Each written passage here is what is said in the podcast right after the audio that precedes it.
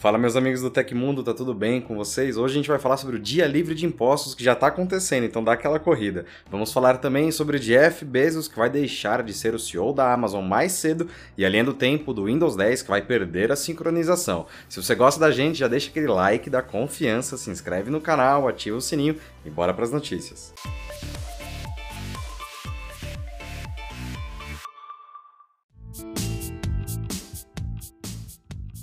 Hoje, dia 27, é o Dia Livre de Impostos. Isso significa que os lojistas que aderem ao movimento oferecem produtos e serviços totalmente sem taxa de tributação cobrada pelo governo. A expectativa é que mais de mil empresas de todo o Brasil participem da 15ª edição do Dia Livre de Impostos. As entidades organizadoras afirmam que o objetivo é alertar a população sobre o alto valor dos impostos pagos em cada produto e sensibilizar as autoridades com o intuito de reforçar a necessidade de uma reforma reforma tributária. O consumidor ainda pode conferir a lista completa das lojas participantes no site do evento. O link você encontra aqui embaixo na descrição pela matéria do Tecmundo.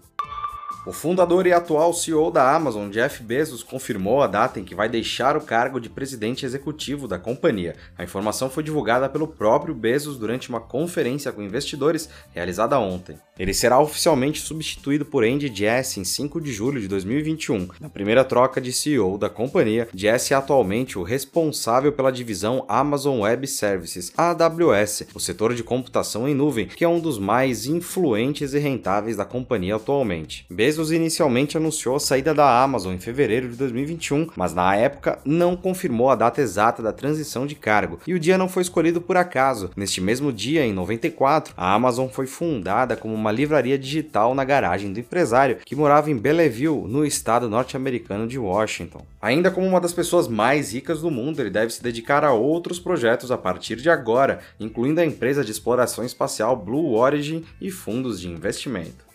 E a ferramenta Visão de Tarefas do Windows 10, também conhecida como linha do tempo, perderá a função de sincronização em julho. Com a alteração, os usuários de contas da Microsoft não poderão compartilhar conteúdos da timeline entre dispositivos e os registros funcionarão apenas localmente. Lançado em 2018 com Creators Update, a função da linha do tempo guarda todas as principais atividades realizadas no Windows 10 e permite recuperar trabalhos e arquivos fechados anteriormente. Os usuários de contas da Microsoft também podem sincronizar a ferramenta entre diferentes dispositivos rodando Windows 10, mas isso mudará em breve. Em uma página de suporte da função, a Microsoft disse que desabilitará a sincronização da timeline entre diferentes dispositivos em julho de 2021, sem especificar uma data. A mudança será aplicada para todos os usuários do sistema com contas pessoais da empresa e só ficará disponível para quem utiliza o Azure Active Directory. Mesmo com a mudança, a Microsoft ressalta que o recurso de visão de tarefas segue funcionando para uso sem compartilhamento de informações com outros computadores. professores.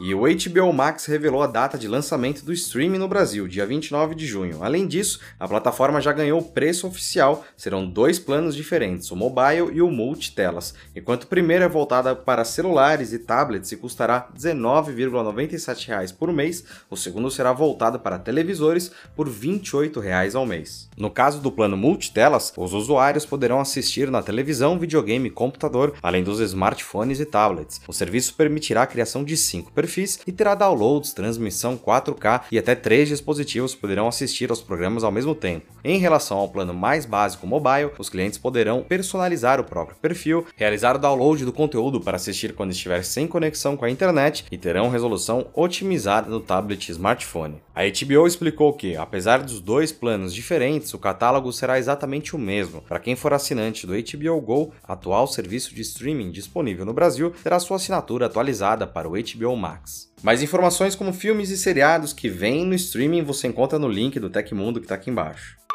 E a Acer anunciou hoje vários lançamentos na Next Acer, conferência de imprensa global da marca. Entre eles estão os dois novos modelos da linha corporativa Acer Travel Mate e o novo membro da série Swift, o Acer Swift X. O novo Swift X é equipado com processador AMD Ryzen 5000 e placa de vídeo NVIDIA GeForce GTX 3050 Ti, até 16 GB de RAM e SSD de até 2 TB.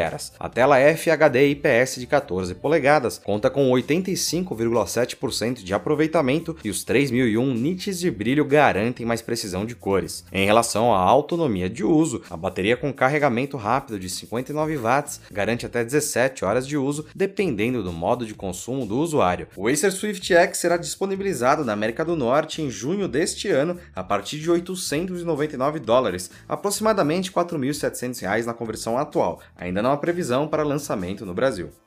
E aconteceu na história da tecnologia. Em 27 de maio de 88, a Microsoft lançou duas versões do Windows 2.1. Você se lembra dessa versão do Windows? Não? Muitas pessoas não se lembram, até porque não foi até a versão 3 que o Windows alcançou uma base de usuários considerável. E essas foram as notícias do Hoje no Tecmundo da quinta-feira. Os links e os tempos das notícias que a gente deu aqui estão no comentário fixado no YouTube e na descrição do episódio nas plataformas de áudio. Se você quiser assinar o programa como podcast, os links estão na descrição do vídeo. Aqui quem fala é o Felipe Paião e amanhã tem mais. Você pode me encontrar lá no Twitter pelo arroba Felipe Paião. Espero que vocês continuem seguindo as recomendações da Organização Mundial da Saúde. Um abração e até amanhã.